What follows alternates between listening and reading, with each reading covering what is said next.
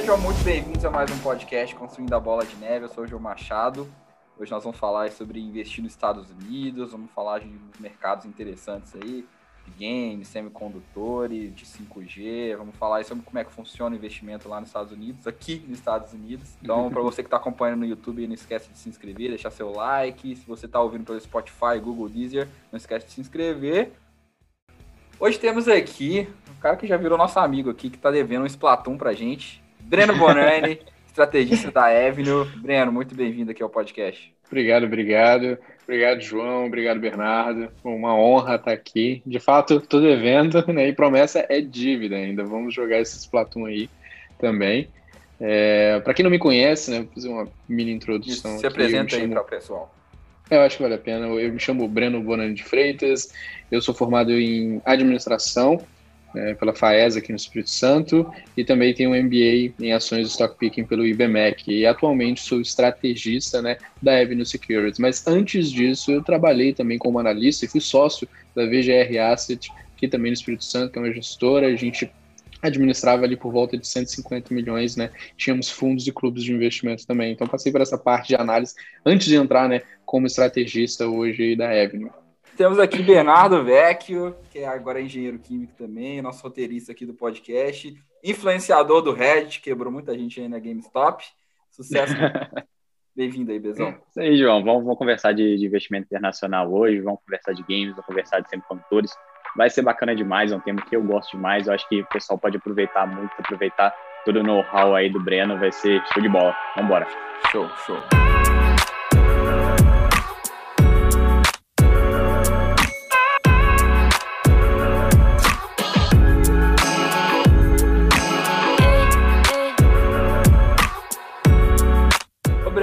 Fiquei curioso aqui. Você falou que você formou em administração, depois você fez aí esse curso aí, stock picking e tudo. Cara, como é que você chegou aí no mercado financeiro? Você se apaixonou por isso? Como é que começou essa história sua, para entender um pouquinho dessa sua trajetória? A minha história com o mercado financeiro ela começou de forma meio engraçada, porque eu sempre tive vontade de ter dinheiro. Eu, eu tinha essa meta, eu, eu pensava comigo, mas eu quero fazer algo que eu ganhe dinheiro, que eu ganhe tipo uma grana boa e depois eu consiga investir e já pensando no longo prazo. Só que eu nem sabia meio como fazer isso, mas eu tinha esse pensamento, bom, eu queria alguma coisa que desse dinheiro. E o que acontece é que foi um caminho interessante que eu acabei trilhando, porque na época que eu prestei o vestibular, né, antes de fazer administração, isso foi lá em 2014, eu entrei para engenharia.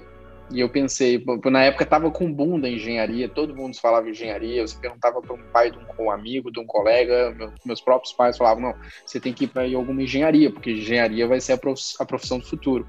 E aí eu entrei na engenharia da computação, fiquei seis meses e eu falei, bom, isso aqui não é para mim, isso aqui é coisa de doido.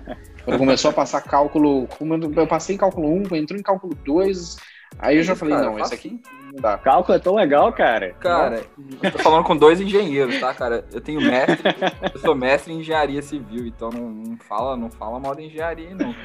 Nada contra a engenharia, o problema era o cálculo. Pô, a engenharia é legal pra caramba e muito essencial, mas a questão do cálculo ali, eu falei, não, isso aqui não dá, isso aqui é muito doido. É porque eu não conseguia ver muita utilidade também pra minha vida, né? E, e pensar em ser um engenheiro não acabou me agradando tanto, nada contra a engenharia, mas eu, né, ah, bom, Breno bom. Bonani, nada, é, nada contra a engenharia, tá mais. Mas eu, Breno Bonani, né, não me via como engenheiro no futuro. E aí eu falei, bom, não tem por que insistir em algo que talvez daqui cinco anos, seis anos que eu já tiver formado, né, é, e trabalhando, eu, sei lá, vou me sentir satisfeito. Então eu conversei com meus pais e falei, bom, fazer uma troca. Eu fui para ciência da computação. Também não me dei não Mudou muito, né? Não mudou Não mudou muito, não mudou muito. É porque na época tinha um negócio de engenharia da computação era muito para hardware, né? E ciência da computação era mais para software. E aí eu pensei, bom, eu vou ir para a parte de software. A parte de, de hardware ali da engenharia da computação não era algo que eu me sentia muito atraído. Aí eu fui para a parte de software, que é algo que eu me sentia atraído, era algo que eu gostei, mas vezes assim também não consegui me ver. Eu sempre ficava assim, bom, que cinco anos, nunca vou estar aqui dentro dessa área. E conversando com professores, até com pessoas que trabalhavam na área de ciência da computação, eu falava, bom, isso aqui, cara, não me dá tesão, a palavra é essa mesmo, não me dava tesão. Eu não me sentia tipo, caramba, eu quero isso aqui, entendeu? Pelo, pelo, pelo menos pelos 15, 20 anos da minha vida, né? Porque eu também não sou obrigado a ficar é, ali na mesma coisa para sempre se eu conseguir me evoluir. E aí não foi. Aí eu sempre tive uma aptidão para música, eu aprendi a tocar violão e guitarra sozinho, desde de criança oh. mesmo, continuei tocando sozinho, fui meio autodidata com isso. Eu tenho que falei, tocar violão saber? com o Breno agora, cara. A gente também toca violão. Vocês também tocam? O Bezão tem uma guitarra que eu nunca vi ele usando. É, cara, eu tenho, eu tenho uma guitarra aqui, eu tenho um violão que eu, que eu comprei quando eu tinha lá 12 anos, quis tentar aprender, mas não tive jeito. Aí elas ficaram só de enfeite aqui no meu quarto, decorando. Eu sempre fui muito curioso, eu comecei a pesquisar na internet, eu também nasci já meio que na era da internet, né, ali nos anos 90, mas eu já peguei uma boa parte da internet e, e sempre estive muito com isso, internet, games, muito conectado. E, e aí eu consegui, fui aprendendo sozinho, mas aí eu falei, vou mudar de curso mais uma vez, só que eu vou mudar radical agora, agora eu ir para música. Nossa. se eu conseguisse, se eu conseguisse, pelo menos se eu conseguisse acertar, eu ia ganhar muito dinheiro. Né? É muito difícil. Mas o cara que consegue, o cara que consegue acertar e crescer, né, numa carreira de como músico, artista e tudo mais, o cara fica muito bem, né? É tudo ou nada, bom, né? É tudo ou nada, exatamente. E eu pensei, bom, eu já tô, eu já aprendi sozinho, já tenho uma certa facilidade sendo autodidata, então acho que se eu começar a estudar, né, com as pessoas que já estudaram isso antes, eu, eu consigo me desenvolver mais. Eu entrei no curso de música na UFS, né, passei na Universidade Federal do Espírito Santo. É, isso foi tipo assim, um ano, porque você tinha que esperar o, o, vestibular ainda, né? Porque não saco. Porque se eu pudesse fazer na metade do ano, eu já tinha feito, mas eu tinha que esperar até outubro para fazer. Aí eu esperei a prova até outubro, isso foi 2015 final de 2015, e passei na prova em 2016, já estava na Universidade do Espírito Santo fazendo música. E aí eu fui fazendo música e pensei ao mesmo tempo, bom, talvez se música não der certo, eu vou fazer o head, né? Eu estava lá, pensando em fazer o head já, porque se música não der certo, o que, que eu faço depois? Aí eu entrei no curso de administração junto. Aí eu fazia ah. administração de manhã e música à noite. Bom, eu não tinha vida, né? Vocês devem estar pensando, bom, o Breno não vivia, o cara só estava ali estudando. Era exatamente isso, era administração de manhã, acabou a administração de manhã, você tinha o período da tarde ali que você estudava de noite, né, já tinha que ir para a faculdade de novo. E eu fiquei assim um ano, até que a administração começou a me chamar mais, foi no terceiro período, a administração começou a me, me deixar um pouco mais interessado no curso em si, e o curso que eu fazia de música na UFES, a UFES, infelizmente, na parte de humanas, estava muito largado. Então eu tive aula no escuro, eu tive aula sem ar-condicionado, eu tive aula no chão, tive aula com um professor que simplesmente entrou na sala e começou a falar em latim, e você tava de... bom, e aí, e aí, entendeu? O professor Ai, vai cara, tá imaginando isso, cara.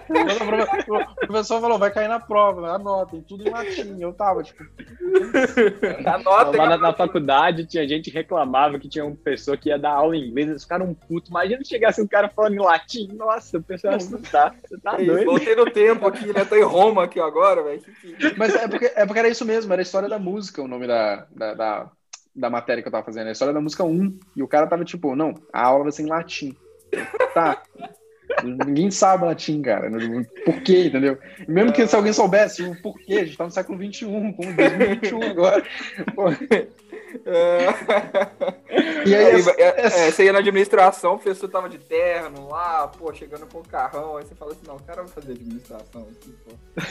Não, a questão da administração que você via mais um lado das empresas ali, professor que às vezes, tipo, ele era professor, mas tinha um empreendimento, né, e contava coisas da vida dele, e eu vi uma, uma aplicação no mundo real que era mais interessante, isso me chamava a atenção. Eu sou do tipo de cara que se eu não consigo ver uma aplicação na minha vida real, eu, eu bugo eu fico meio, ah, não, beleza, legal, entendeu? Mas se eu vejo que tem algo para aplicação da vida real, aí meu, meu olho abre, entendeu? Eu fico fascinado.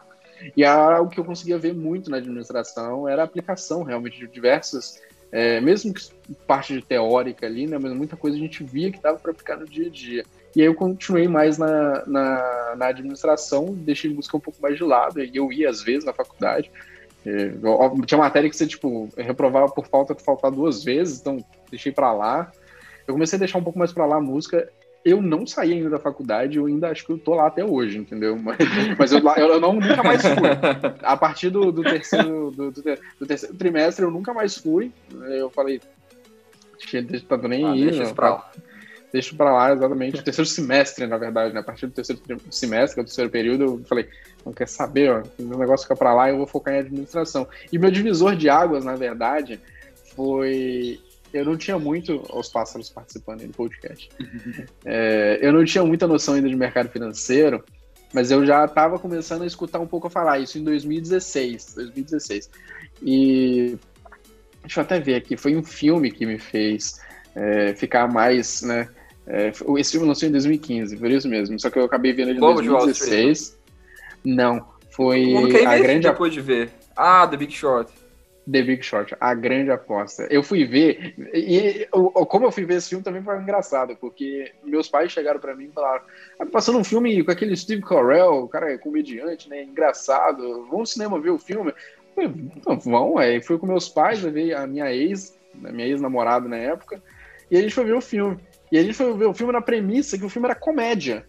Quando Nossa. começou a explicar que era crise de 2008, eu falei, o que que tá acontecendo com esse filme? Porque não tem é. graça nenhuma isso aqui. Isso aqui é muito sério. É muito sério. isso aqui, e é pesado, né, cara? Sério. Pesado. E, é pesado. É. e meus pais, tipo assim, que porra é essa de, tipo, de mortgage back security e os caras falando de... subprime, né? De subprime e meus pais estavam tipo assim, mas esse filme era pra ser comédia. Só que eu fiquei fascinado. Eu fiquei fascinado. Eu acho que eu era a única pessoa do cinema que tava tipo, de boca aberta, do tipo que coisa doida que aconteceu em 2008. E foi aí que foi a minha virada de chave, eu tive um estalo que eu falei, bom, aconteceu algo em 2008, eu era criança, né, eu era meio que adolescente na época, eu era adolescente na época, e eu acabei não vendo muito do que aconteceu em 2008. Eu perguntei até para meus pais, 2008, o que, vocês acharam de 2008? Meus pais, não, nada demais. Como assim? Mas tava, tipo, Só a Grécia quebrou.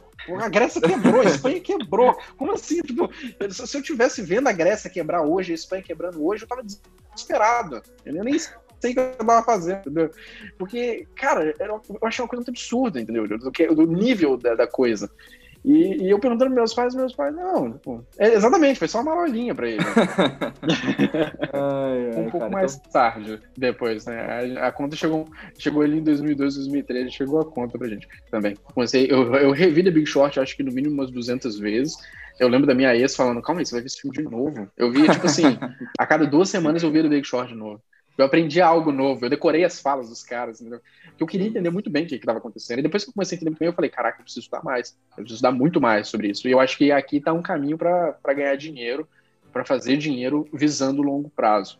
E aí eu comecei a estudar mais. Aí eu passei pelo Warren Buffett, Peter Lynch, né, o Joe Greenblatt, eu passei pelo Décio Bazin, que é um brasileiro. Fui passando por diversas cabeças até que eu consegui um estágio, um estágio nessa gestora. E aí eu conheci o Will. Foi no estágio que eu conheci o William. O William trabalhava nessa gestora ah, também. Ah, legal. Cara, Conexões, bola, né? Network Cara, é, é tudo pra vida. Então vamos lá, Breno, vamos começar aqui. Já conhecemos a história do Breno, muito, muito legal, cara. Inclusive, falando do Big Short, é um filme complexo, né, cara? Você tem que pensar um pouco para assistir aquele filme, assim. Mas é legal porque ele te explica o que acontece. Então eu sempre recomendo o pessoal assistir, porque ele vai explicando durante o filme ali, acho, acho bem bacana. E falando do, do mercado americano, Breno, é uma coisa que é legal e que está começando a acontecer, as pessoas no Brasil estão começando a olhar um pouco para os Estados Unidos, né? Talvez pela Selic baixa, ou porque alguns influências já estão falando também, mas estou começando a olhar.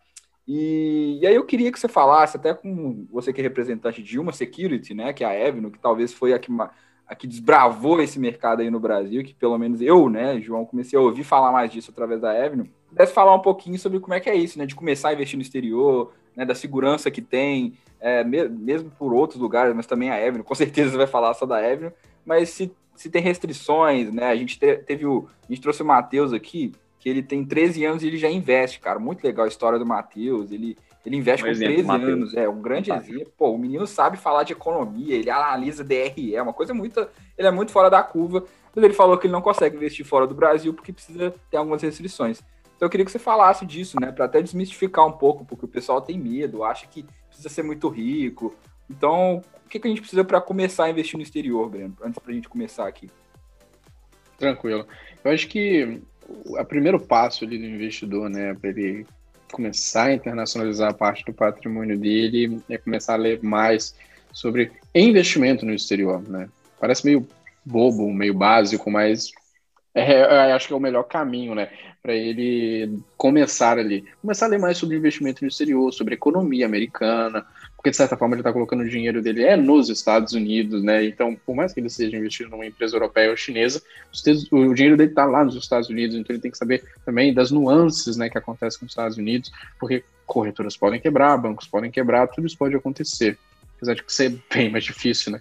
Do lado dos bancos, principalmente. Mas tem garantia também, né? De 250 mil dólares por conta. Exatamente, que é aquele IPC, né, é o Security Investor Protection Corporation ali, você também tem uma proteção. A Avenue tem esse selo também, tá? De proteção, tudo mais. Funciona mais ou menos, não dá para falar que é igual, né? Como fundo garantidor, mas é mais FGC. ou menos, é, como se fosse, FGC, como é. fosse o, é, fosse o FGC, o fundo garantidor de crédito, mais ou menos como se fosse ele também, mas a gente tem o um selinho ali também, e quando você compra uma ação também, ele tá no seu nome, vai estar tá no seu CPF, tá atrelado a você, né, então, as coisas, uma, uma das coisas que muita gente pergunta, até no Brasil, né, tipo, ah não, mas se a corretora quebrar, eu perdi meu dinheiro, só se você tiver o seu dinheiro parado ali, né, no saldo da corretora. Se, se você tiver investido em ações, ela é sua, tá no seu CPF, tá atrelado a ele. Então ela é sua. Por mais que a corretora quebre, pode pegar a custódia e passar para outra corretora que esteja funcionando normalmente. Tá? Mas é porque lá nos Estados Unidos é diferente aqui do Brasil, né, Breno? Porque aqui as ações elas ficam na custódia da B3. E lá nos Estados Exato. Unidos, as ações ficam na, na, na custódia da corretora, né? Sim, não também, porque também tem, tem, tem, tem esses casos que fica do, na custódia da corretora, né? E tem casos que fica com o custodiante ali também, que seria uma outra, uma terceira parte, outra né? entidade. Si. Uma outra entidade, exato. Então você pode ter essas duas, duas ocasiões aí acontecendo. Em relação ao investidor, né, querer também pisar cada vez mais, né, esse solo americano, investir ali internacionalmente, além de começar a ler bastante né, sobre o mercado americano e tudo mais, conhecer as nuances do mercado americano, eu acho que ele tem que quebrar um pouco desse misticismo de que, cara, eu não posso, eu preciso de muito dinheiro, não precisa. Hoje você não precisa mais de um mínimo para investir, você não precisa mais né, de uma burocracia para abrir uma conta, é tipo 15 minutos para abrir uma conta na Avenue, por exemplo. É, outras corretoras também funcionam hoje de forma muito mais simples para você conseguir criar uma conta e toda a questão da parte de imposto, que eu não vou entrar aqui, senão a gente vai ter que fazer um outro podcast aqui, mas a questão de declaração de imposto e tudo mais não é tão complexa como muita gente pensa. Inclusive, a gente tem um e-book para declaração de imposto lá na, no, no, site da Avenue. Só você abrir a conta que é de graça e você pode baixar, né, e ler antes de você mandar o, o câmbio, né, fazer, mandar o dinheiro e tudo mais para a corretora, para você se sentir mais confortável. É, eu acho isso aí muito louco, porque assim, é, quando eu era mais novo, antes de começar a investir na bolsa, eu tinha uma mentalidade na cabeça, nossa, bolsa é uma coisa muito louca, uma coisa muito perigosa, uma coisa muito para especialista. Mas depois que você entra, você começa a perceber, você começa a estudar, você percebe que não é assim. Você percebe que qualquer um pode entrar é só você ter consciência do que você está fazendo, é só você estudar, é só você ir com calma, né? Mas não é esse bicho de sete cabeças que eu acho que está no, no, no, inconsciente popular. Eu acho que se você for perguntar para pessoa comum aí da rua, pô, bolsa de valores, falo, nossa, que, que, coisa louca, coisa difícil. E eu acho que parte da nossa missão aqui é tentar desmistificar toda essa dificuldade e todo esse medo. E, mas eu, Breno, tem uma, tem uma coisa que eu acho que as pessoas, quando a gente está falando de investimento internacional, elas ficam muito em dúvida em relação ao dólar. Por que aqui no Brasil a maior parte das pessoas ganha em real e tem que comprar dólar? E aí a gente tem, né, nesse meio tempo aí, o câmbio. E aí tem gente que fica pensando, poxa, será que eu compro e começo a investir agora com dólar tão alto? Será que eu espero? Será que esse é o melhor timing para poder comprar? Esse, esse, aí eu queria te perguntar isso. Você acha que esse é um pensamento certo, tentar encontrar é, uma, uma, hora melhor, uma hora mais oportuna para um poder acertar? Entrada, né? É, um ponto de entrada para poder tentar acertar um dólar mais legal ali e começar a investir. Ou não, fazer um dólar cost averaging e ir comprando aos poucos e, e é isso aí mesmo. É, eu gosto mais da segunda opção, o dólar cost average ali, você vai fazendo preço médio, né? É, eu acho que é um dos, dos salvos, das salvas exceções aí para fazer preço médio. O preço médio, de certa forma, não existe. É, Exatamente. é simplesmente um viés. 100%. Mas acho que nesse caso, sim, porque você vai querer tentar acertar ali se o dólar vai cair ou não. E uma coisa que a gente tem no Brasil que é muito complexo, a gente tem diversos desafios, a gente tem diversos problemas internos. E qualquer coisa que acontece, como a gente estava até conversando antes, né, do, do podcast, só de ter um leve aumento, mais uma vez, no rendimento dos títulos de 10 a 30 anos. O mercado já começou lá fora isso, né? Começou a ficar um pouco mais alvoroço e o dólar começou a andar aqui. Ao mesmo tempo, a gente já começou a apresentar outros problemas aqui, né? Da questão de interferência na Petrobras, uma possível agora interferência no Banco do Brasil. A gente não sabe o que, que acontece lá né, por trás das cortinas de Brasília. Então, né, o, o presidente do Banco do Brasil já colocou o cargo dele ali a posto e tudo mais.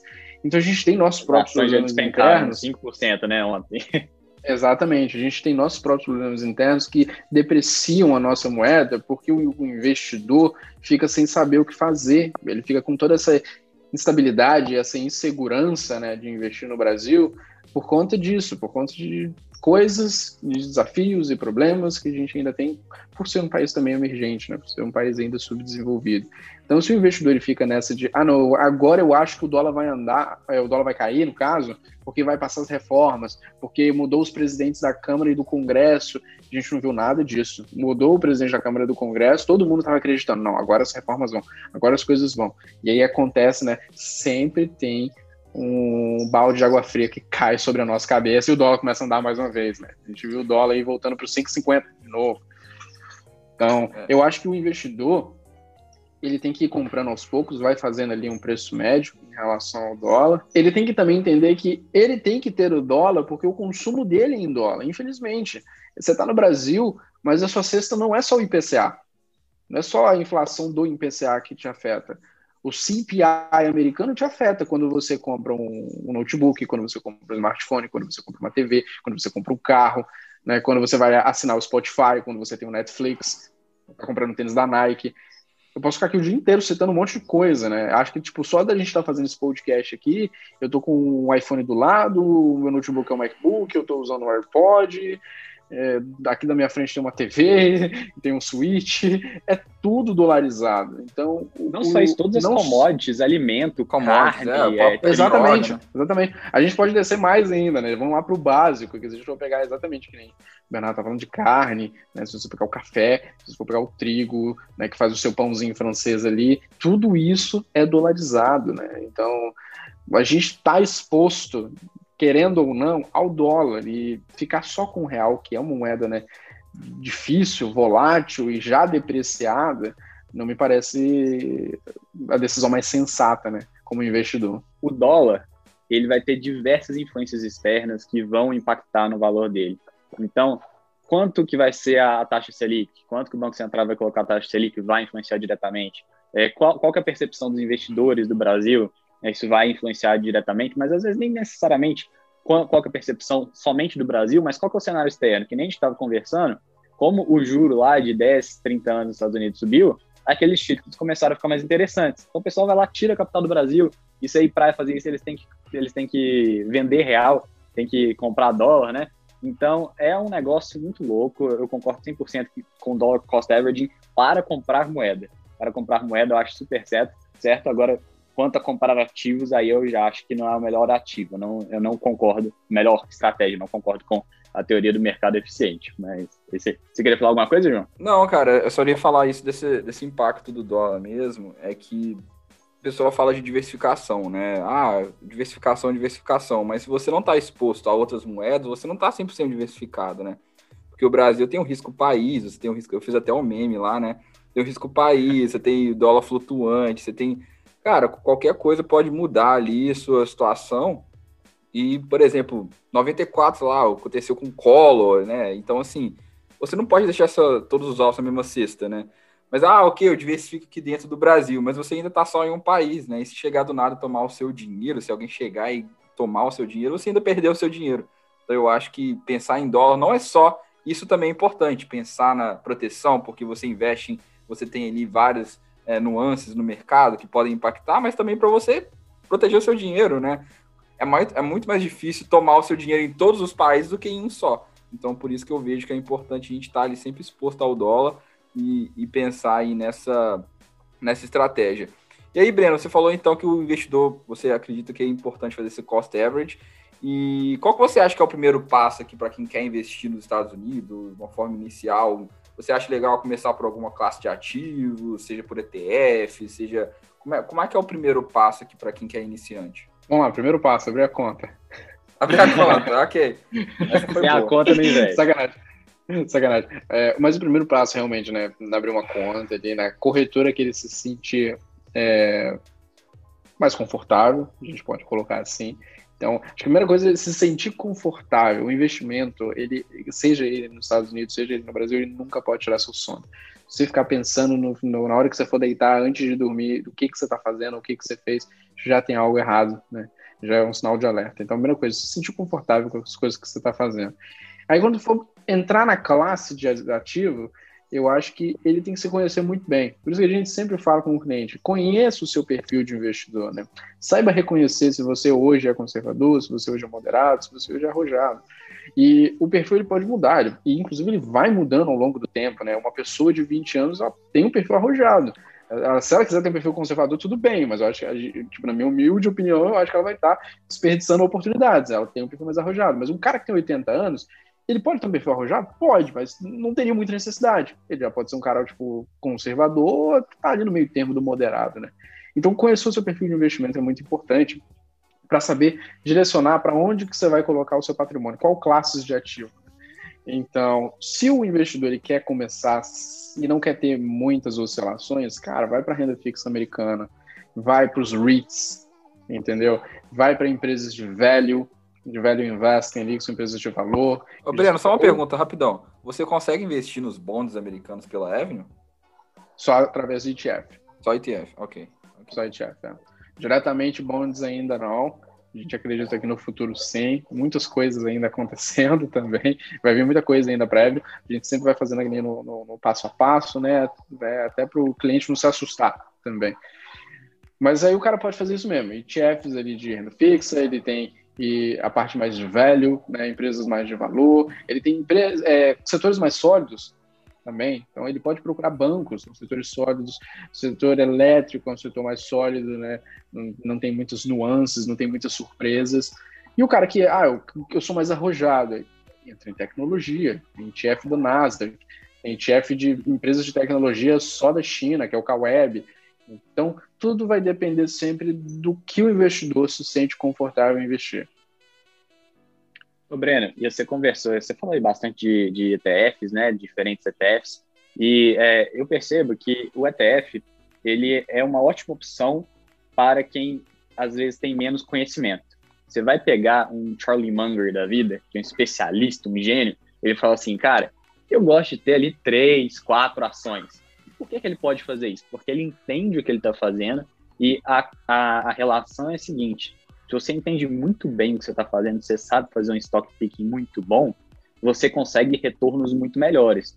Com o ETF, é, você vai ter um retorno ali average, dadas as companhias que você está é, investindo ali no momento. E um, uma coisa que eu queria até te questionar aqui, levantar aqui, eu percebo que, como eu disse, o ETF ele é bom para quem está começando. Mas o outro propósito que eu vejo do ETF também, às vezes é para mercados. Às vezes, por exemplo, você está tá interessado no mercado da Índia. Você acha que o mercado da Índia é um mercado promissor, mas você não conhece muitas empresas lá. Eu, pessoalmente, a única que me vem à mente aqui é a Tata Motors. Não sei se vocês conhecem alguma outra empresa da Índia. Né? Mas, às vezes, você está interessado, acha que o, que o negócio é legal, você entra ali pelo ETF. Ou então, o que eu acho que o propósito do ETF ele também é muito bom, que pode se aplicar em qualquer carteira, é você está vendo um, um trend né? Você está vendo um trend ali, é um, um trend que eu acho muito legal, é o trend da, da edição genética. Só que qual que é o problema da edição genética? É algo que ainda está incipiente, tem muitas empresas, mas são empresas às vezes que têm um free cash flow negativo, tem uma receita muito baixa, é difícil de analisar para essa perspectiva, e na perspectiva de analisar os produtos, poxa vida, é quase impossível para uma pessoa que é leiga no assunto analisar um produto. Qual que vai fazer a edição da maneira mais adequada, sabe? É, de quem vai estar tá ouvindo a gente, eu acho que é quase impossível que alguém saiba fazer um tipo de análise dessa. Então, acho que é muito interessante fazer esse tipo de, de alocação em setores promissores. A genética é muito promissor, mas é muito difícil escolher um vencedor, ou então em mercados ali é, emergentes que você está interessado. É, Para quem já tem um pouco mais de experiência, qual que é a sua perspectiva nessa compra de ETFs aí? Você acha que é realmente um bom tipo de investimento ou que é melhor você fazer o stock picking de maneira geral e usar o recurso do ETF simplesmente é, ou única e exclusivamente ali para setores é, dentro desse, desse tipo que, que eu listei aqui. Vamos lá, Bernardo. É, é, isso é polêmico até, né? Até porque eu tenho MBA em ações stock pick, inclusive. Mas é, é, polêmico no. Ih, deu ruim lá. Vai duas horas de conversa agora. Exatamente. é polêmico na questão de quando a gente olha para ver na né, maioria dos, dos índices é, eles superam a maioria dos gestores ativos né, no longo prazo. Muito difícil você ter tipo, vários gestores batendo o índice ali no longo prazo. E então essa parte do stock pick ela é complexa, né? ela é complexa. Você tem que ser bem fora da curva mesmo, você tem que ser um cara bem diversificado para conseguir fazer os stock picking certos ao longo do tempo, né? Uma coisa que o, tipo, o pessoal da Berkshire faz muito bem, que é o Charlie Munger e o Warren Buffett, é que eles concentram. Então, quando eles acertam, né, eles dão uma porrada muito boa. Eles dão uma acertada muito boa porque eles estão concentrados. Então, você estudou muito bem, né, e, e obviamente eles correm esse risco, eles podem errar, vamos dizer, erraram ali na Craft Hands no passado, né, erraram não tendo empresas de tecnologia por um bom tempo também, foram opções deles, agora eles já estão entrando um pouco mais. É, mas a questão do stock picking é grande da Apple hoje, né, a Berkshire. Hoje já Exato, eles até venderam um pouco. Até venderam um pouco a é. é. Mas ainda tem uma fatia, é, acho que é a maior posição ainda, é a maior posição ainda. É a maior posição, é. Uhum. E essa parte de stock picking ela acaba sendo um pouco mais complicada. E o cara que às vezes tipo, não é analista, né? Porque pô, o Warren Buffett faz isso, o Charlie Munger faz isso. Se você pegar o Ray Dalio e o time deles é isso, entendeu? Os caras vivem isso, eles ganham para fazer isso. Diferente do investidor que às vezes é um médico, um engenheiro, né? Ele é um professor, ele tá ali na maior parte do dia dele fazendo outras coisas, né? E em algum momento ele para, mas ele dá uma olhadinha, mas ele não é tão profundo que nem esses caras. Então fazer o stock pick pode ser complicado. Então a parte do ETF ele vem ali para ajudar o investidor, principalmente na parte de diversificação. Porque, pô, se você for montar uma carteira que nem o do, sei lá, pega o QQQ, que é o da Nasdaq, se você tivesse que comprar todas as empresas da Nasdaq, ia sair muito mais caro para você que simplesmente você comprar o ETF. Então, na questão de acessibilidade ali, né, e de forma jamais diversificada, o ETF ele entra como um produto muito interessante para o investidor, principalmente para aquele cara que está começando agora, né? Porque né, é ele que está começando agora, ele não está ali muito bem, né? Olhando as empresas, analisando, lendo o tempo todo. Mas, pô, eu acho que a China vai deslanchar, ou eu acho que a Argentina vai conseguir sair do buraco que eles estão, e eu quero ter uma exposição tipo só em Argentina, você tem ali um ETF só para isso. Eu quero ter um ETF só para China, tem para isso, que nem você falou que tem para Índia. Ou o cara acha que tipo, o setor de cannabis vai também deslanchar agora com o Biden, ele tem diversos ETFs. É, de games que eu sou suspeito para falar. tem diversas outras opções ali, né? A gente tem ETF de tudo hoje, inclusive. Tem tipo, pô, eu quero comprar o franco o franco suíço. Pode, eu quero comprar o British Pound você tem o ETF que está exposto só no British Pound. Então, em questão de opções também, até para tipo coisas mais complexas, tipo, pô, você vai comprar, né, um British Pound tipo na casa de câmbio e colocar tipo debaixo da sua cama. Não, posso comprar um ETF. É, é, eletrônico. Se eu quiser sair depois, eu não preciso ir lá na casa de câmbio e tentar ouro, vender. Né, cara? Eu acho que legal isso é pro ouro, ouro também. Ouro, lítio, prata. Exatamente. Né? É uma, uma tem altíssima liquidez. Você sabe a hora que você quiser. Inclusive, acho que o mercado de, de papéis, no geral, né?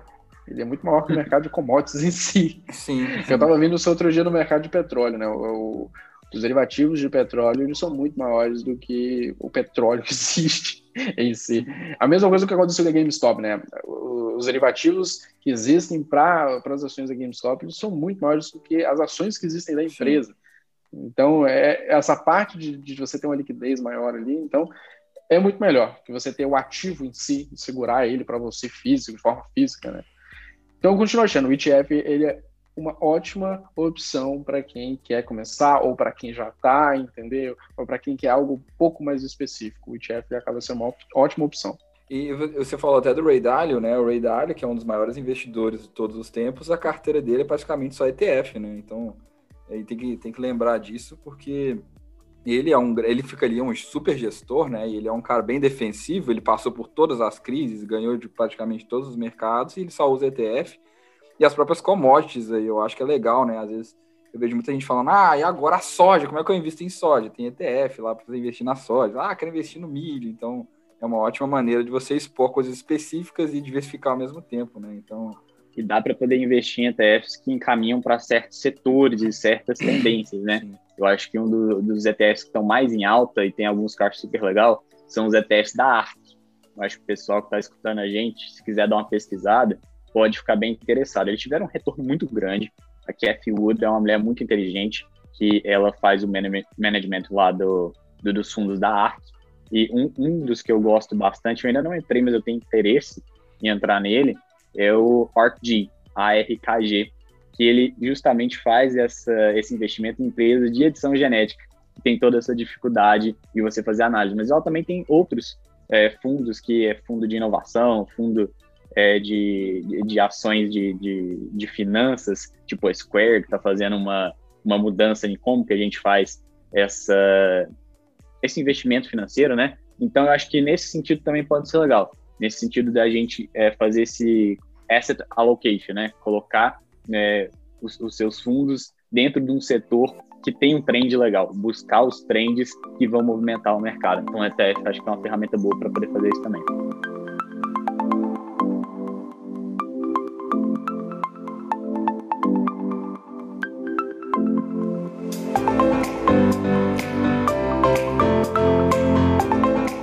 Ô, Breno, vamos falar do que, que você gosta então, velho. Finalmente, vamos falar, falar de, de games. games. Vamos falar de games, cara. Você gosta muito do mercado de games, você também é fã, você gosta de jogar, né, cara? E é um mercado que tem crescido muito também, né? Como é que você vê esse panorama aí do mercado de games? Antes da gente começar a fazer umas perguntas mais específicas aqui. Pô, cara, eu sou suspeito pra falar, né? Eu jogo ali desde os três anos de idade. Em três anos de idade eu tava com Game Boy na mão já. você ver como as coisas são. E, cara, eu sempre fui muito apaixonado, né? Então os pássaros aqui confirmaram isso. Mas. eu, eu, inclusive. Eles estão te observando quando você joga aí, né, Breno? Então você não jogava Polystation, não, porque Polystation tinha um jogo que você tirava nos pássaros lá. Você tirava nos pássaros, daqui a é. pouco eu estou entrando aqui no meu quarto.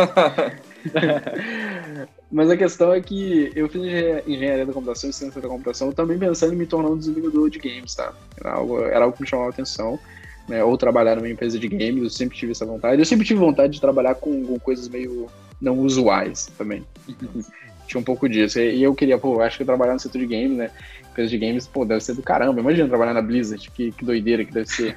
Você, pô, chegar lá, tem um martelo na sua mesa, o cara vai vestido. lá pra Coreia ver aí, campeonato.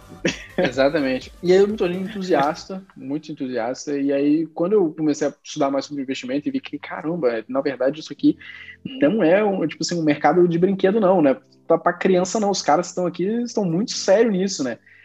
E é tão sério que você pega, tipo, o mercado de games, aí você compara com cinema e música, né, que é parte de entretenimento também. Desde 2008, abriu um gap em relação a esses outros dois, em relação a cinema e música. E aí hoje a gente tem, tipo, mercado de games para dar uma receita em 2021 de 180 bi, enquanto o esperado, né, para tanto para o setor de cinema quanto para o setor de música, né, 51 bi ali para cinema e 23 Uau. bi aproximadamente né, para o setor de música. Se somar os dois, não dá ainda a receita esperada para o mercado de games em 2021. Então, caramba, a gente está falando de um mercado que, cara, saiu na frente disparadamente, só que ao mesmo tempo eu não via muito é, a mídia mainstream, né, comentando sobre esse mercado, falando sobre o mercado de games. Agora que eu estou começando a ver um pouco mais. Que aí a gente começa a ver outros influenciadores, começa a ver né, outras pessoas chamar mais atenção para o mercado de games. Eu acho que quando eu comecei, eu fiz a tese, lancei a tese e tudo mais. Acho que deu uns quatro dias depois, a gente até achou, caramba, esse cara tá. O primo rico tá de olho na gente. Porque ele começou a falar também das mesmas empresas. Ele falou de Take-Two, Activision Blizzard e Games. Eu tinha falado isso na live uns três dias antes, na live de estreia né, da tese de games. E a gente ficou, caramba, acho que ele tava lá na live. Ah, eu lembro, né?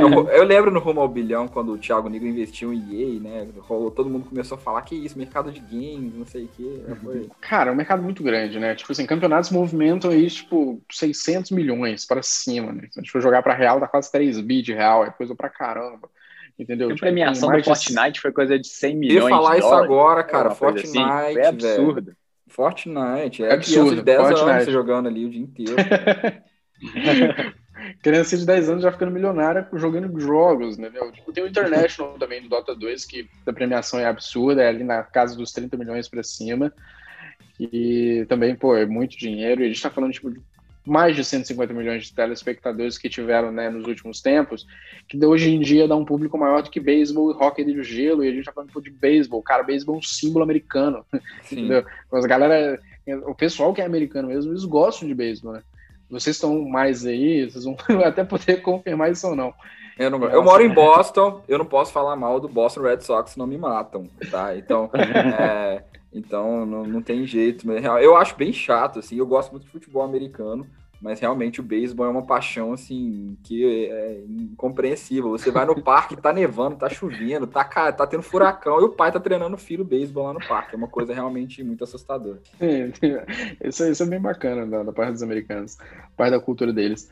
E até 2022 também, né, já tinha analistas prevendo ali que a indústria de games em si, ela tá, tipo, para alcançar uns 196 para 200 bilhões de receitas, né, anual. E aí a gente tá quase falando de, tipo, é, de uns 850 bilhões, entendeu? Quase 900 bilhões também de reais, que seria um terço do PIB do Brasil. Então, tipo, uma, uma indústria só Sim. produz ali quase um terço do PIB do Brasil, cara. E já falando de uma indústria que quer ficar jogando.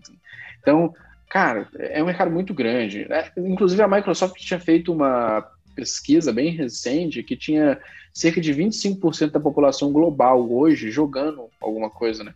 Tipo, quase 2,5 bilhões ali de pessoas jogando algum tipo de jogo hoje. Então, mercado muito grande. Legal. E, Breno, falando sobre o mercado de console em específico, esse é um mercado que cresceu muito nas últimas décadas, né? Comparando lá desde quando começou com Atari, Nintendo, Sega, e hoje é um mercado muito maior.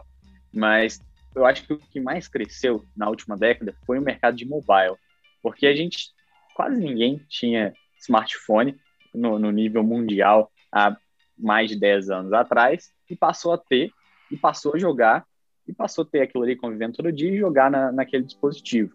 Então, o, o que eu te pergunto aqui é como que você vê esse mercado de console? Você acha que ainda é possível é, ter uma expansão agressiva desse mercado de console ou você acha que agora a consolidação é, de, desse, desses jogos, desse resto de, de, de, mercado, porque ainda tem muito mercado para poder ser explorado, tem muita gente que não joga e que pode ser atingido por esse tipo de produto, mas você acha que é possível que o mercado de console atinja essas pessoas ou que essas pessoas vão migrar para o mercado de mobile pela facilidade? Porque hoje as pessoas cada vez têm menos tempo para poder sentar, comprar um console, começar a jogar um jogo que vai levar é, sei lá, vai jogar uma história, vai jogar um competitivo, vai levar tempo para poder gastar ali. E também porque ela já tem a praticidade de ter o aparelho celular para poder jogar a partir dali. Você acha que o mercado de console ainda tem espaço para poder crescer e crescer agressivamente como cresceu é, nas últimas décadas? Eu ainda acho que sim. Eu vou fazer essa, essa aposta aqui no mercado de consoles porque eu acho que sim, porque a gente teve a virada agora de consoles, né? E mais uma vez, para mim essa virada foi tipo bem intensa. Ela foi uma virada tipo bem forte. a gente saiu do PS4 que já tinha uma performance boa, né? Ou do Xbox One também tinha uma performance boa. Agora para um console que roda 4K, podendo empurrar até 8K também numa televisão, com placas de vídeos que tem ray tracing, com nova tecnologia que tipo, foi implementada de SSD, então Muitos jogos não vão ter mais tela de carregamento, tá? Agora, nesses jogos para frente, principalmente no PS5, não vão ter tela mais de carregamento. Demais, né, então as coisas. Isso é, é bom demais. Você, você consegue ver isso nitidamente no, novo Homem-Aranha que eles lançaram. Eu joguei e, cara, você entrava, tipo, no subway da vida, né? Pra você teleportar para outro lugar da área do mapa, você simplesmente entrava e já saía, entendeu? Era coisa muito rápida, não tinha aquela tela de loading que vai carregar o mapa ainda e tudo mais, renderização. Então tá uma, uma mudança de geração muito forte, principalmente para quem antes só utilizava um computador gamer muito potente. E, inclusive, eu vi análise. É mais né, barato, né? Exatamente, eu vi análise do PS5, que eu ia comentar agora, que se você fosse montar a mesma especificação do PS5 para um computador hoje, para rodar a mesma coisa, no Brasil daria em torno de 10 a quase 15 mil reais, que é muita coisa, entendeu? Para o americano também sairia mais caro, então é muito mais barato para ele comprar um console que tem uma potência de um PC gamer de última geração e rodar diversos jogos que ainda vão ser lançados né, para essa geração. Eu acho que um outro ponto trivial que entra na questão do console, que foi o que a Sony já anunciou recentemente, é a questão do VR. Então, acho que o VR, a realidade virtual, para consoles, ela vai ficar mais intensa, ainda mais com essa geração, porque agora essa geração consegue empurrar gráficos para outro nível. Então, a, a, questão de desenvolvimento de jogos né, e de toda a tecnologia que já foi avançada nos últimos anos, eu acho que ela vai ficar melhor ainda. E é, antes dessa live, inclusive, eu estava até revendo, que eu lembrei que a Sony tinha feito esse anúncio, e tem um jogo hoje de realidade virtual que eu acho que, tipo assim, todo mundo que tiver a oportunidade de jogar jogue, eu ainda não tive, mas pelo menos de tudo que eu vi, para mim foi uma revolução o Half-Life Alex. Então, o Half-Life Alex que foi lançado pela Valve é a melhor experiência de realidade virtual que a gente tem até hoje, porque você simplesmente pode fazer tudo dentro do jogo, tipo, tudo mesmo. É, é, as possibilidades são infinitas. E isso abriu ainda, mais ainda, né, para tipos de coisas que podem ser lançadas na questão do VR. Então, eu continuo achando que tendência de console para VR, né, principalmente que VR é uma coisa que você vai fazer na sala, você precisa de uma televisão tudo mais. Então, eu acho que ainda vai continuar apelativo. Mas o mobile, de fato, continua sendo o pilar aí de crescimento do setor. Tá? Eu acredito que para os próximos anos o mobile vai ficar cada vez mais forte, vai continuar puxando o setor também. A expressão de console hoje é muito menor, a expressão de computador é muito menor na questão de receita do, do, da indústria de games toda. Dizem aí os analistas que dá para chegar, eu acho que uns 60 e poucos, 60 a 65% da receita total de 2021 vai vir da parte de mobile. Então a gente tem mais de 50% vindo da parte só de mobile da receita da indústria de games, né? Então as empresas vão ficar cada vez mais fortes, vão mirar, né, seus desenvolvimentos e seus lançamentos para smartphone, porque você consegue escalar isso, né, de forma global. O console você ainda tem essa questão toda, né, de tipo, vai ter que parar para jogar, vai ter que comprar o console, que também, né, não é algo tão barato assim, pode tanto nos Estados Unidos quanto no Brasil. Acho que nos Estados Unidos é, é, é mais barato por conta de vida né, do, do, custo do americano, mas por uma realidade do Brasil ainda continua bem distante da maioria dos brasileiros. A gente tá falando de um console que está custando 6 mil reais, né? 6 mil e pouco reais. Fora você ter que comprar jogo, né? Fora você ter que assinar Sim, PlayStation Plus. É caríssimo. Então tem um custo a mais. Cada vez né? mais caro. Cada vez mais caro ali, você tem um custo a mais ali, então não é tão trivial. É... Mas ainda continuo achando que mobile também vai continuar sendo beneficiado. A gente teve lançamentos bons agora, até interessantes, né? Que o Fortnite foi um dos pioneiros, na verdade, de ir para o mobile. Deu questão de ser um jogo maior ali. Era um jogo que, pô, tava no computador. Quando foi anunciado para mobile, eu falei, ah, não vai ser a mesma coisa, não. Foi a mesma coisa. Foi algo que eu fiquei surpreso. E agora a gente tem, pô, Call of Duty Mobile, a gente vai ter o Diablo Immortals também chegando para celular. Tem o Free Fire aí, que foi também uma febre. É uma febre o Free Fire. Tem o PUBG também para mobile. Among Us acabou dando super certo. Agora teve Genshin Impact que também lançou para mobile, lançou para todas as plataformas, é um jogo parecido bem com Zelda Breath of the Wild, que também tipo, foi muito bem. O, o Genshin Impact ele abriu uma outra porta ali para os desenvolvedores que, cara, tem como você fazer um jogo bonito, muito bem acabado, muito bem polido, para smartphone também. Então, para mim, a tendência ela só continua para os próximos anos, ela só continua. Teve virada de console, VR vai cada vez virar mais realidade, e jogos para celulares, os caras ainda têm muito para escalar, muito. Tem muitos títulos bons que podem vir, né, para celular. Cara, e como é que a gente aproveita Legal. isso, Breno? Como é que a gente aproveita esse mercado aí de mobile que está crescendo?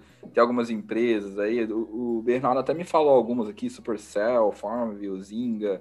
É, tem algumas que você recomenda estudar, né? Porque a gente não, não, não vou recomendar aqui, né? Mas tem algumas, ou você acha melhor investir no mercado, né? Eu queria até falar depois do Hero, GMR, mas é, como é que você acha que a gente pega essa subida aí do mobile?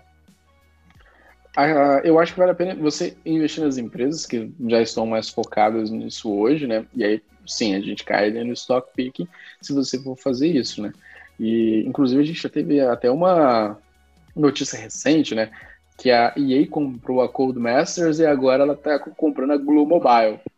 Aí ele tá tentando correr atrás do tempo perdido dela ali na parte mobile, que eles estavam deixando a desejar, tinham já uns três anos que não faziam nenhum super lançamento, a receita de Star Wars da parte mobile continua sendo a maior, então precisa dar uma diversificada ali, para não ficar dependendo muito da série de Star Wars, né? Só que ainda acho que vale mais a pena entrar em ETF. Né? Tipo, isso para o investidor no geral. Se fosse for um investidor mais safo e você conseguir fazer uma análise, não, beleza, entendeu? Você tem aí a EA que está tentando voltar né, mais no tempo para conseguir recuperar o tempo perdido, mas você tem a Take-Two que está muito bem colocada, muito bem posicionada, ela quadruplicou seus resultados nos últimos 20 anos. Em 10 anos ela dobrou, depois 10 anos depois ela dobrou de novo os resultados dela. É uma empresa de resultado sólido, que tem franquias que são amadas pelos, pelo público. Eu acho, gosto sempre de chamar a atenção o, essas indústrias, né, desenvolvedores de jogos, elas têm franquias e essas franquias elas têm que ser adoradas, porque é dali que eles vão conseguir tirar dinheiro, é dali que é, é a mina de ouro deles, né? Então, do fato da Take-Two ter uma franquia que há sete anos, né, já foi lançada e continua ainda batendo recorde quando ela apresenta resultado, que é o GTA, isso me mostra uma resiliência da fanbase ali, né, que os caras realmente gostam bastante, estão ali gastando cada vez mais que uma atualização, e isso é muito bom de ver do lado da companhia. O NBA 2K21 virou o jogo número um de esportes lá na China, e é da Take-Two. Além disso, ela tem Red Dead Redemption, tem a série do Bioshock, tem Borderlands, né? tem outros é, estúdios ali menores que fabricam outros jogos também, que são tipo, bem bacanas, tem a parte de máfia ali também, remasterização. Então, ela, eu acredito, eu gosto mais do Take-Two, acho que ela está mais bem posicionada tá, para vocês estudarem. Ao mesmo tempo, a gente tem Activision Blizzard, que continua enfrentando uma certa dificuldade da Blizzard de, né, de ter lançamentos e conseguir é, lançar produtos de forma mais consistente. O Overwatch 2 meio que ficou no limbo, ninguém sabe muito bem o que vai acontecer. Teve a BlizzCon agora, mas também não foi algo que chamou atenção. Diablo Immortal está em fase de teste, o mais tardar vai ser lançado no final do ano. Diablo 4 parece que ficou para 2022. Então a Blizzard está com delay, está com certa dificuldade de conseguir né, colocar as coisas do pipeline dela para a realidade. Enquanto isso, a gente tem a Activision, que faz parte da Activision Blizzard, que tem o Call of Duty Mobile que tá indo super bem. Só que, tipo, o carro-chefe da Activision é Call of Duty. Né? Os caras estão ali pro Call of Duty em si. Só que tá indo super bem, não tem que reclamar. E aí a gente tem a Activision Blizzard na parte de mobile, que é forte com a King, né? Que fizer essa aquisição da King lá em 2016, 2016 para entrar forte no segmento de mobile, que a King é dona do Candy Crush, né, da Bubble Witch, é Candy Crush Saga, tem um monte de parte, parte da série de Candy Crush ali, eles são dono que é a maior parte da receita de mobile deles. E agora tá entrando Call of Duty ali para dar uma diversificada, né? Começou a crescer bem também Call of Duty. Eu acho que é 20 e poucos por cento da receita de mobile hoje é Call of Duty. O resto é a parte Candy Crush ali da parte Activision Blizzard. Mas ainda acho que pro investidor se expor ao setor de games, cara, faça VHF. E eles têm dois ETFs muito bons, né? Não sei se vocês querem que eu comente, vocês querem comentar Sim, alguma é, coisa. era a minha próxima pergunta. Eu ia falar assim, se poder falar pelo menos, não precisa explicar demais, mas é, o Hiro, né? Tem o Hiro, tem o GMR, que você fala bastante. Inclusive, eu conheci o, o Hiro por você, eu nem conhecia ele e gostei bastante. Então, explica para o pessoal aí um pouquinho do, dos dois aí, que eu acho bem legal. O GMR, inclusive, ele é mais exposto a GameStop, né? O pessoal tá meio com medo aí dele. Mas fala um pouquinho dessa, dessas duas exposições. Exatamente. É, o GRMR né, foi, uma, foi um ETF que a gente acabou comentando primeiro, até porque ele tinha uma, uma diversificação ali que é interessante, a diversificação do, do GRMR, eu gosto dele, porque ele está na parte de Japão, mas ele é mais exposto aos Estados Unidos, né? Tanto que a, tipo, o região, a maior exposição dele é Estados Unidos, mas ele pega Japão, pega Coreia do Sul, pega China, China um pouco menos. E aí você tem ali, né, é, empresas muito conhecidas, né, o próprio GameStop hoje, tem a Zynga, tem Glue Mobile, que está sendo comprada aí né, pela EA Game, Konami, né, a Bilibili, que é uma chinesa também, que foi embora, é muito forte a parte de streaming. Só que o GMR ele acabou sofrendo agora, pessoal, por isso tem que ter cautela, apesar de que ele subiu bem tá, nos últimos 12 meses, mais, 80, mais de 80% aí de ganho nos últimos dois meses, por conta da GameStop por ela ter GameStop na carteira, né, as ações da GameStop terem subido bastante, estavam até subindo, né, na, na semana passada agora, começaram é. de novo. Isso, as ações da GameStop chegaram a 100 dólares mais uma vez. E aí, né, fica essas fortes emoções dentro do GMR, porque é a maior posição né, hoje. Hoje a maior posição é o a GameStop por conta dessa alta que teve aí botou, né, na carteira, aumentou a exposição na carteira por conta dessa alta. Então, quem não quer ficar exposto né, nuances inesperadas, porque o investidor está comprando muito GameStop, agora está vendendo muito GameStop, e aí o, o ETF do GMR ele fica tipo alta e queda forte, né? Sobe 4%, cai 3% no outro dia, aí sobe 2% no outro dia, cai 3% no outro dia. Quem não quer ficar exposto a isso, a gente recomendou para isso estudar o Hero, que é outro ETF também voltado para o setor de games, tá?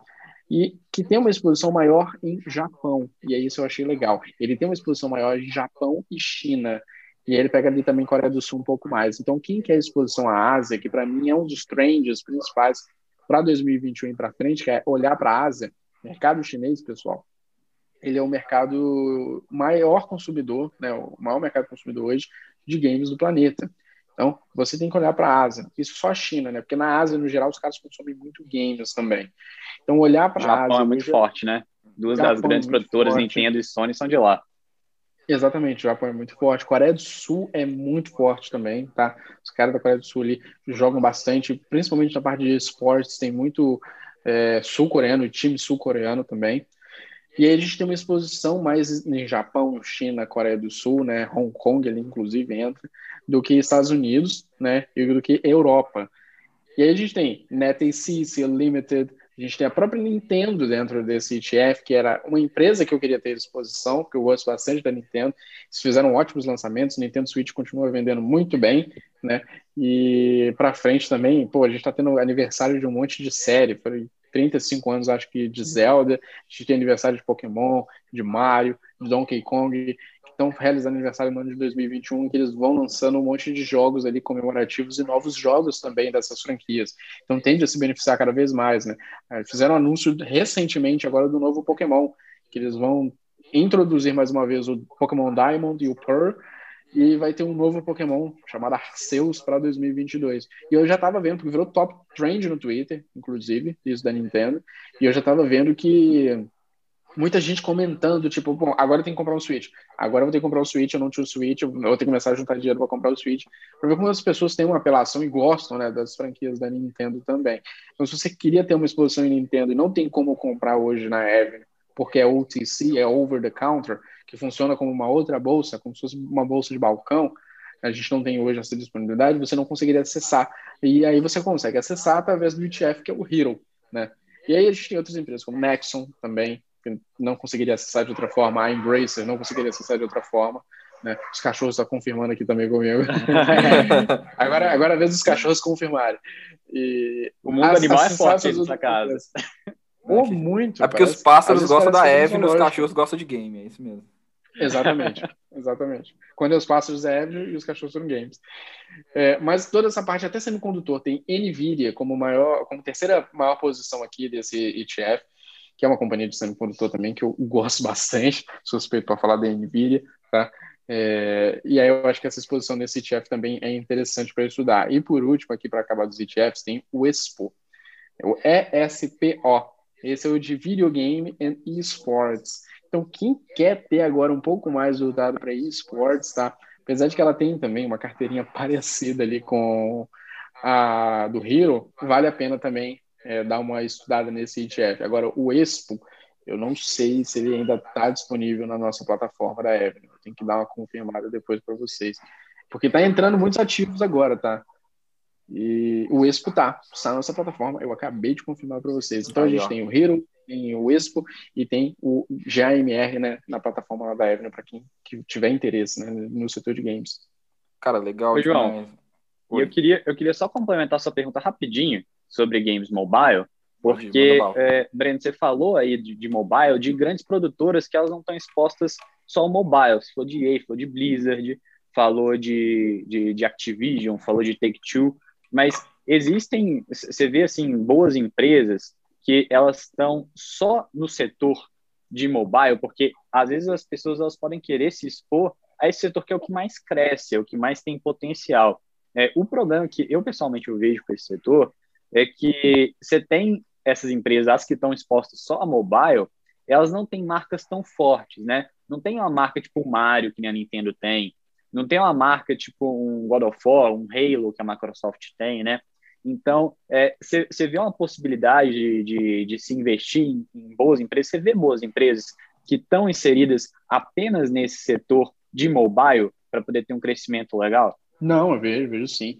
Inclusive, é porque a gente começou a ver esses major titles, né, esses títulos aí mais fortes, começarem nos últimos anos para cá, né, aparecer.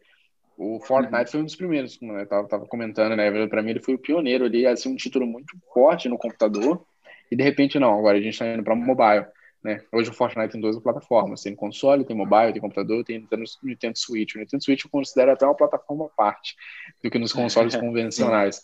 A gente, inclusive, joga pelo Switch o Fortnite. O Fortnite, né? Então. É, e aí depois a gente começou a ver outras desenvolvedoras, né, olhando com mais carinho, porque até então tinha, pô, a gente já tinha Activision Blizzard, comprou lá em 2016, né, a, o King. E aí era, tipo, tinha um Candy Crush.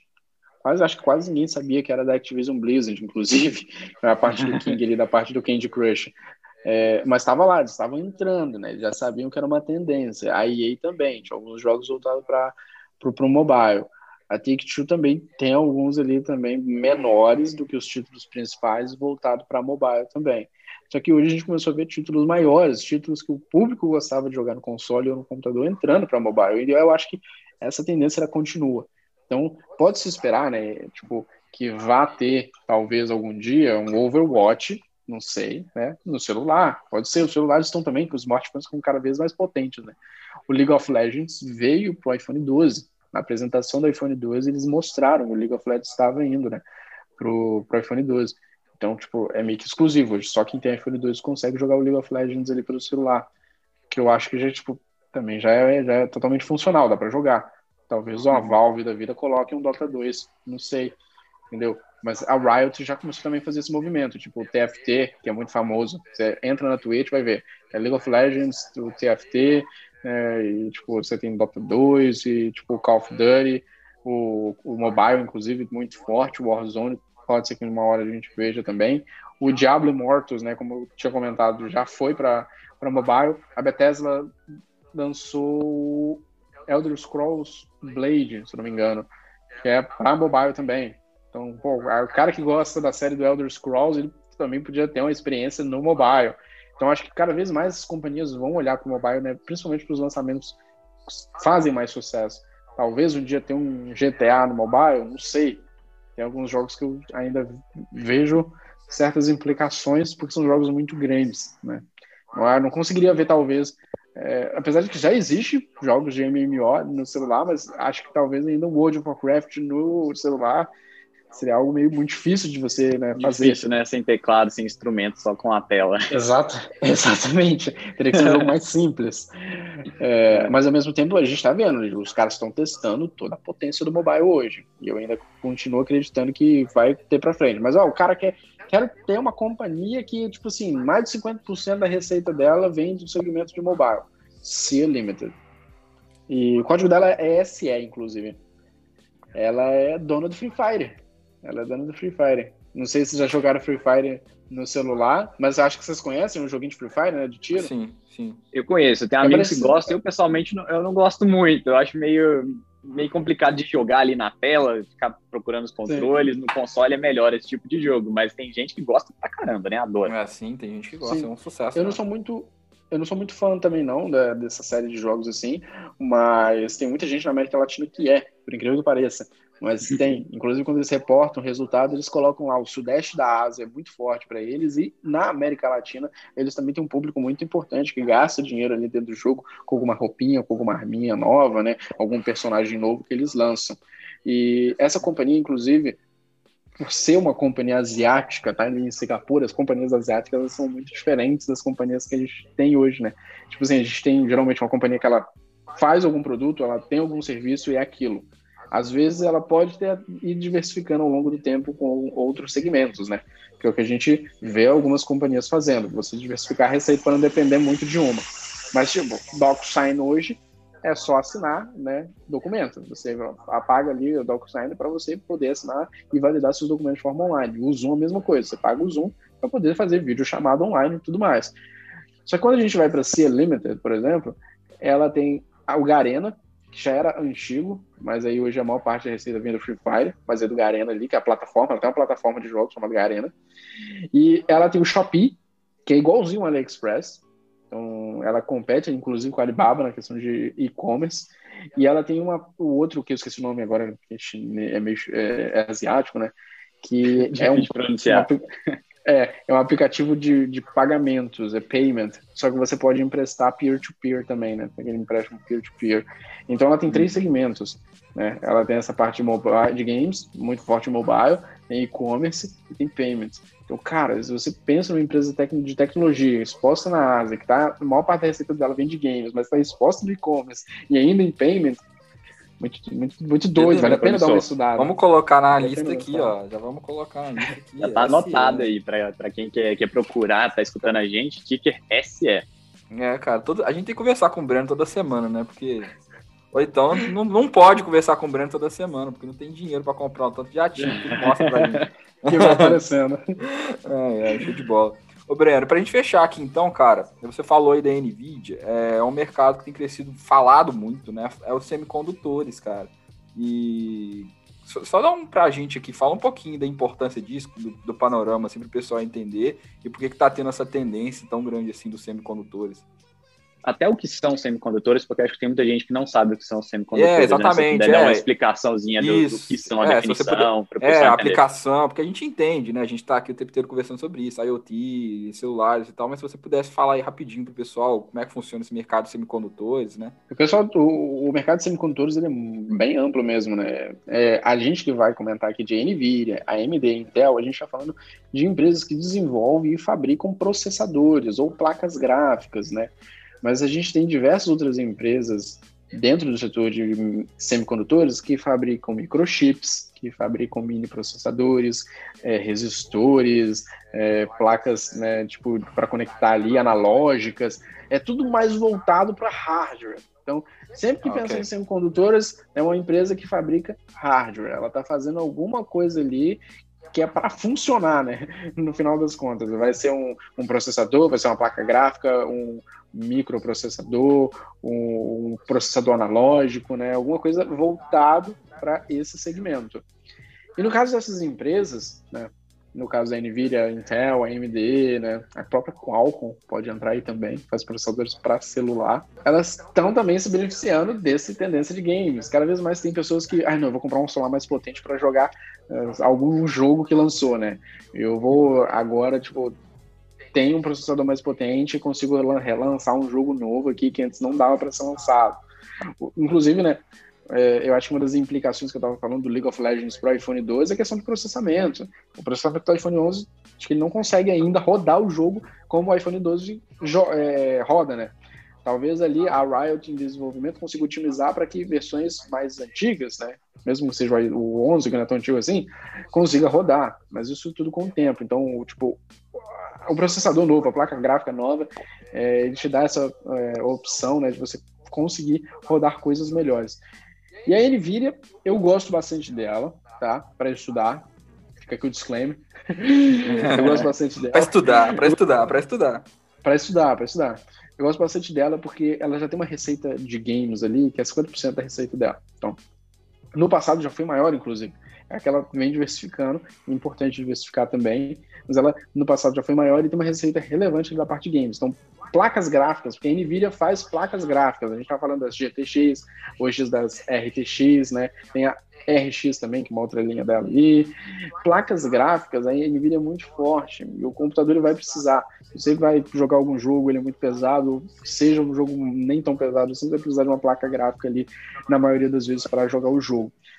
E a NVIDIA se beneficia por, por conta disso, porque a tendência, né, tipo, de, dos consoles e, tipo, você ter novos computadores, jogos lançando, ela vai sendo beneficiada por conta disso. Ao mesmo tempo, a NVIDIA se diversificou na parte de inteligência artificial.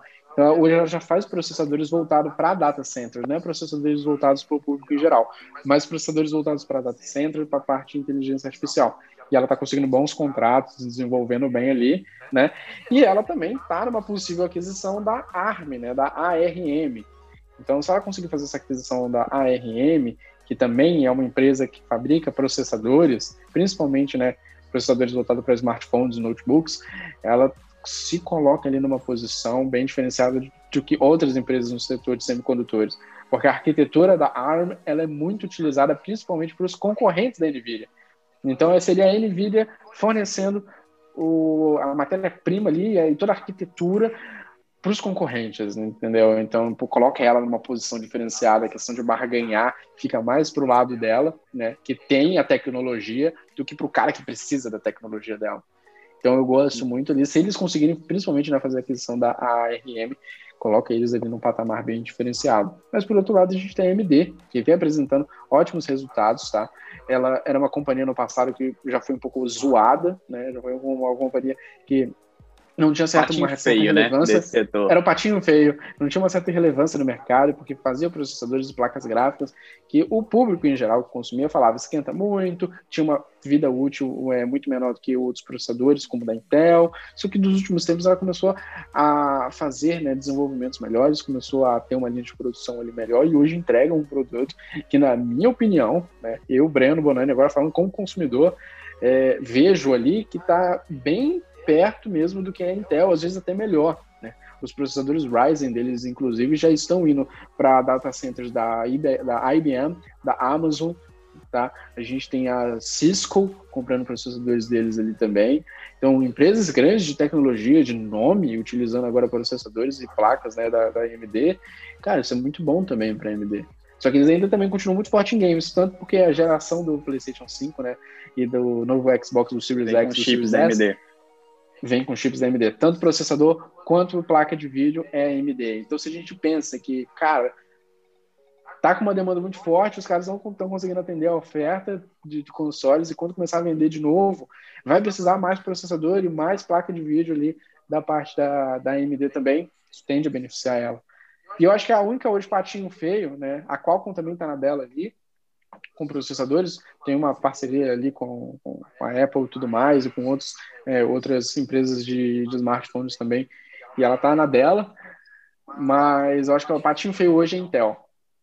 É, Intel. Se você se você ter tomar cuidado, tomar cuidado com a Intel. Mesmo a Intel sendo gigante, ela gera mais receita, mais fluxo de caixa, é, e tem um valor, de, um valor de mercado né, muito maior do que a AMD e que a Nvidia também.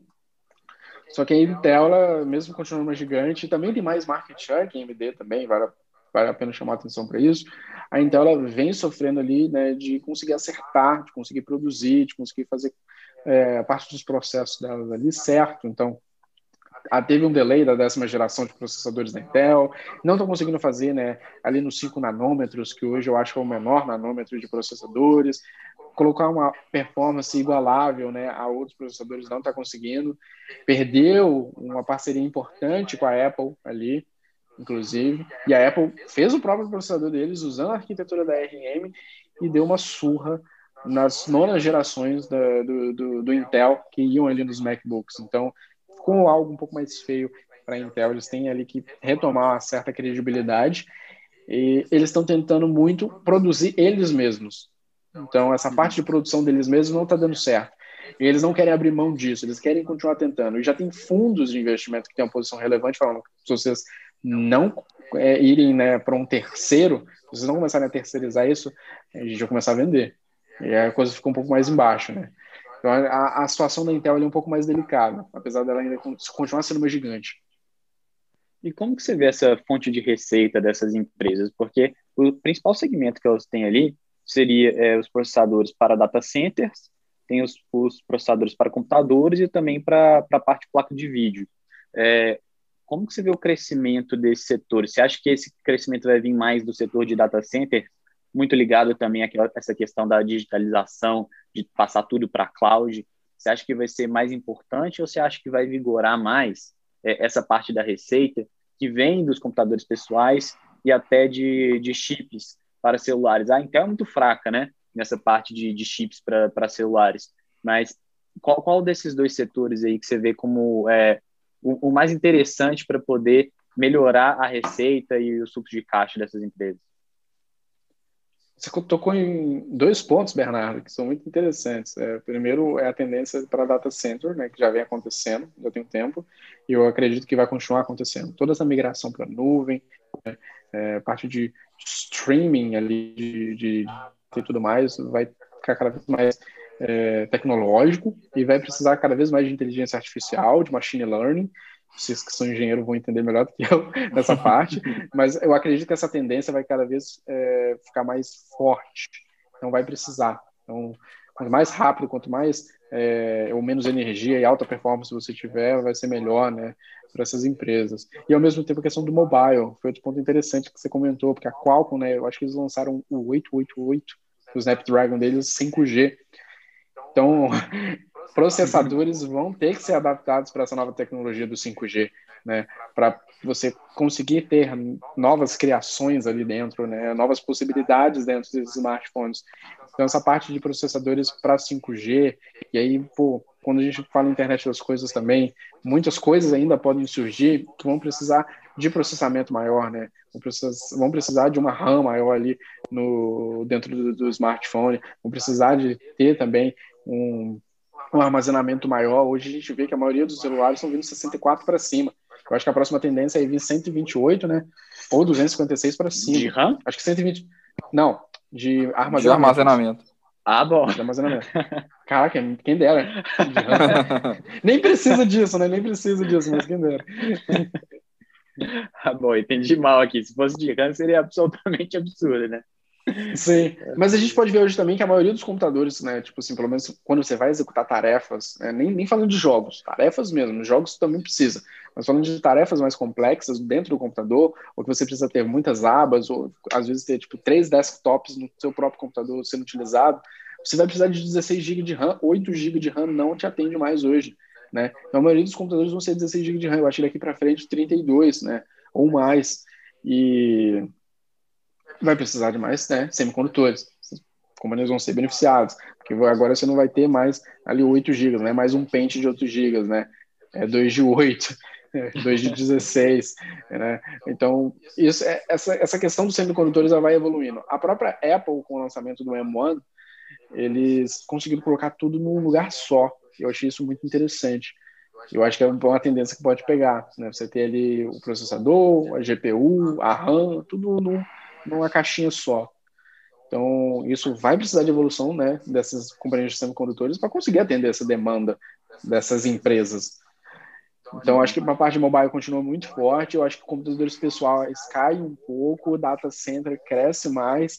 E eu acredito que aquilo que o Google tentou fazer com o Stadia, daqui a pouco pode ser para gente, porque é o usuário, né, o consumidor ali no geral. Talvez você tenha um computador mais tranquilo em casa, mas aquele cara que precisa mexer com designer ou que precisa usar o Final Cut para fazer algum né, cortar algum vídeo, fazer alguma edição de um vídeo, renderizar alguma coisa mais pesada, ou trabalhar com, com codificação, né, parte de programação, talvez não seja interessante ele ter um computador, mas ele alugar o hardware. E aí isso tudo é possível via aquela ideia que o Stadia teve, mas que funciona para para as outras coisas ali da vida, que é você tem o streaming de hardware. Né? Eu vou ter a tela, mas eu pago a Google para me fornecer o hardware. Né? Eu pago a Microsoft para me fornecer o hardware. E com a velocidade do 5G, é... isso passa a ser muito mais viável, né? Porque acho que um dos maiores problemas com isso era a latência, era, era a dificuldade de você ter é, uma conexão entre esse data center, esse servidor e a sua própria máquina de fazer isso de uma maneira eficiente. Com essas velocidades que o 5G está propondo, isso pode vir a ser viável e a gente começar a ver é, uma mudança em como que a gente consome esse tipo de, de, de, de produtos, né? Como computadores pessoais, às vezes você pode comprar um pedaço lá de um, de um servidor que vai trabalhar para você. Não, exatamente, exatamente. Então, acho que essa tendência aí continua boa para a parte dos semicondutores também. Cara, e falando de 5G, falando de 5G, então, é, rapidão pra gente. Então vamos, vamos fechar aqui, última pergunta, né? A Qualcomm ela, ela vende chips, né, plataforma 5G e tudo. É, é, você vê a única empresa que pode se beneficiar no setor de semicondutores, ou existem outras também na parte de 5G que podem se beneficiar com isso? E também queria que você falasse também, você tinha comentado com a gente que tem um ETF, né, o SOX, se não me engano, se você também pode se expor ao, ao setor de semicondutores.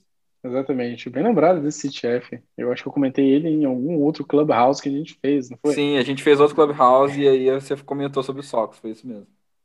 Não, esse ETF ele é bem interessante. Foi um dos primeiros ETFs que eu olhei na vida, que eu tava olhando o setor de games e falei, caraca, tem esse ETF aqui também, eu achei ele bem legal. É, vamos lá, então. Respondendo a per primeira pergunta, a parte do, do 5G, né? Tem outras empresas sim. Então, principalmente a gente estava até comentando antes, né? As empresas que são as de telecomunicações que vão estar na ponta final para passar, né, para distribuir essa banda larga nova para os consumidores, vão ser beneficiados, porque vão lançar novos planos, principalmente quando a tecnologia é nova, aí você lança um plano mais caro, é, até começar a ganhar escala ali e tudo mais. mas a gente vai ter novos planos, vai ser uma tecnologia nova, vão ser novas possibilidades. Então, a Verizon, a T-Mobile, a AT&T, são companhias aí, né, americanas principalmente, podem ser beneficiadas, vão ser beneficiadas né, com essa nova tecnologia do 5G. A gente tinha comentado também da American Tower, né, que faz essa parte de infraestrutura. Então, bom, vai precisar de ter infraestrutura, vai precisar de ter novas torres, né, criação ali, né, de novas tecnologias para conseguir acomodar, né, toda essa parte do 5G. Então, a American Tower também é uma companhia que vale a pena ser estudada com essa parte de infraestrutura. E tem a Ericsson e também, que mais torres, né? Muito mais torres, né, Breno? Porque isso aí às vezes o pessoal não sabe, mas o alcance que tem é uma antena ali de 5G, ele é muito pequeno, a velocidade é muito maior mas por causa ali do comprimento de onda, o alcance é muito menor. Então, o número que você vai ter que ter de, de torres para poder atender a população vai ser muito maior. Então, essas empresas, que nem você estava até já começando a falar da Ericsson, elas podem se beneficiar. A American Tower pode se beneficiar com isso. American Tower, inclusive, eu falo muito de REITs, né? Eu tenho até uma série sobre REITs lá no canal do YouTube. E aí, o American Tower, ele. A gente estava analisando o último balanço, que saiu, inclusive, quarta-feira, se não me engano. E aí ele já lançou falando que ele já está comprando, né, torres de 5G, eles já compraram acho que mais de duas mil torres e eles já estão planejando aí para 2021 comprar muito mais, né, inclusive no mundo inteiro, eles compraram torres no Quênia, compraram na Ásia, e assim, eles estão em todo lugar, a American Tower não é só Estados Unidos, então é, é realmente esse setor está se beneficiando gigantemente pelo, pelo crescimento do 5G, né, então acho que é interessante a gente estar tá de olho nisso, né, Breno? É uma companhia que vale a pena ser estudada. estudada, é um REIT, lembrando que é um REIT também, né? É. Então é do setor lembrando de real é um estate, é. é. é. do setor de real estate. E para falar do, do SOX, né? Que tinha sido a última perguntinha aí, que é o, o semicondutor, né? O ETF de semicondutor, ele é do iShares, inclusive, pessoal. Esse ETF aqui, ele é bem interessante, porque ele tem uma exposição aqui em 32 companhias, tá, dentro do ETF dele, tem um ADM de 0,48, praticamente 0,5, um ADM, tipo assim, baixa, bem, bem ok para você pagar, nos últimos 12 meses, inclusive, também subiu mais de 60%, e tem uma exposição aí em semicondutores muito forte, né, tipo, quase 80% da carteira é semicondutores, e depois tem uma outra parte de equipamentos e mais parte maquinária. Mas aí, primeira posição deles, que é a maior, né, hoje é a Intel, aí eles têm Broadcom ali em segunda, né, tem a Texas Instruments, tem Nvidia, tem Qualcomm, tem a, aquela a Applied Materials, tem a Taiwan Semiconductors também, a Micron também. Então, parte de diversificação, inclusive na empresa que a gente comentou aqui antes, né, que é interessante, pô, às vezes você não quer fazer análise da Nvidia sozinho, ou você não quer comprar a Qualcomm sozinho, mas eu queria me expor no setor e ter essas empresas que pô, são as, os maiores nomes e eu considero interessante. O SOX, SOXX, que é o ETF, ele é interessante por conta dessa diversificação que você tem né, para se expor ali.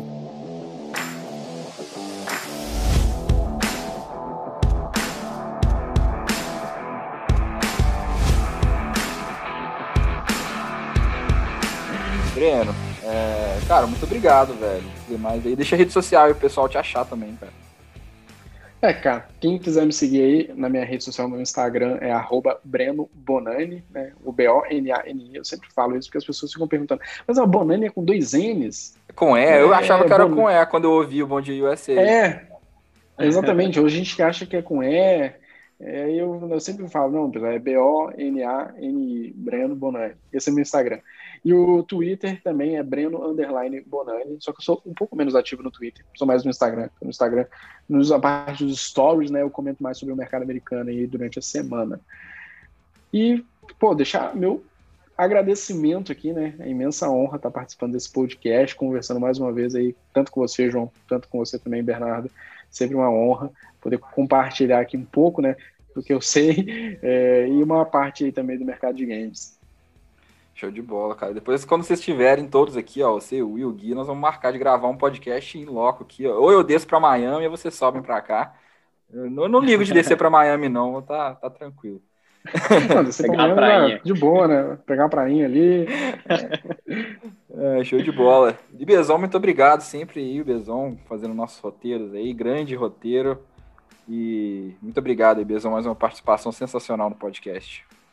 Valeu, João. Valeu, Breno. Foi bom demais a participação sua aqui. Esse tema aqui é muito interessante. Eu tenho certeza que o pessoal vai adorar. A gente está falando muito aqui de investimento internacional. E esses temas que a gente comentou hoje aqui em específico, eu acho que são é, alguns dos trends mais interessantes que a gente tem aí para as próximas décadas, tá? Então, muito obrigado aqui pela participação. E quem quiser me seguir lá no Instagram, que agora eu tenho Instagram. É, agora ele tem Instagram. É, vai começar a ter post, ainda não comecei, mas eu estou organizando. Vai, vai ficar legal, vai ser um trem bacana, tá? Pode seguir lá, arroba BernardoVSC. Então, ativem as notificações, sigam a gente lá no Instagram. Também temos o canal no YouTube agora. Então, vale a pena conferir. Se você quiser ver a nossa cara, ver o Breno aí, os cachorros dele. Tem ali o, o Charlie Chaplin participando ali no podcast também. Então, se quiserem lá participar no YouTube, vai ser, vai ser bacana demais. E ative as notificações aí que vai ter sempre conversa boa. Vamos fazer umas super salas aí sobre investimentos internacionais. E esqueci da série de REITs. Estou fazendo uma série de REITs lá no canal Dicionário do Investidor. Toda semana eu falo de um REIT pra galera, beleza? Então é isso, galera. É isso, valeu. Foi um ótimo podcast. Foi um prazer receber vocês aqui. Até a próxima.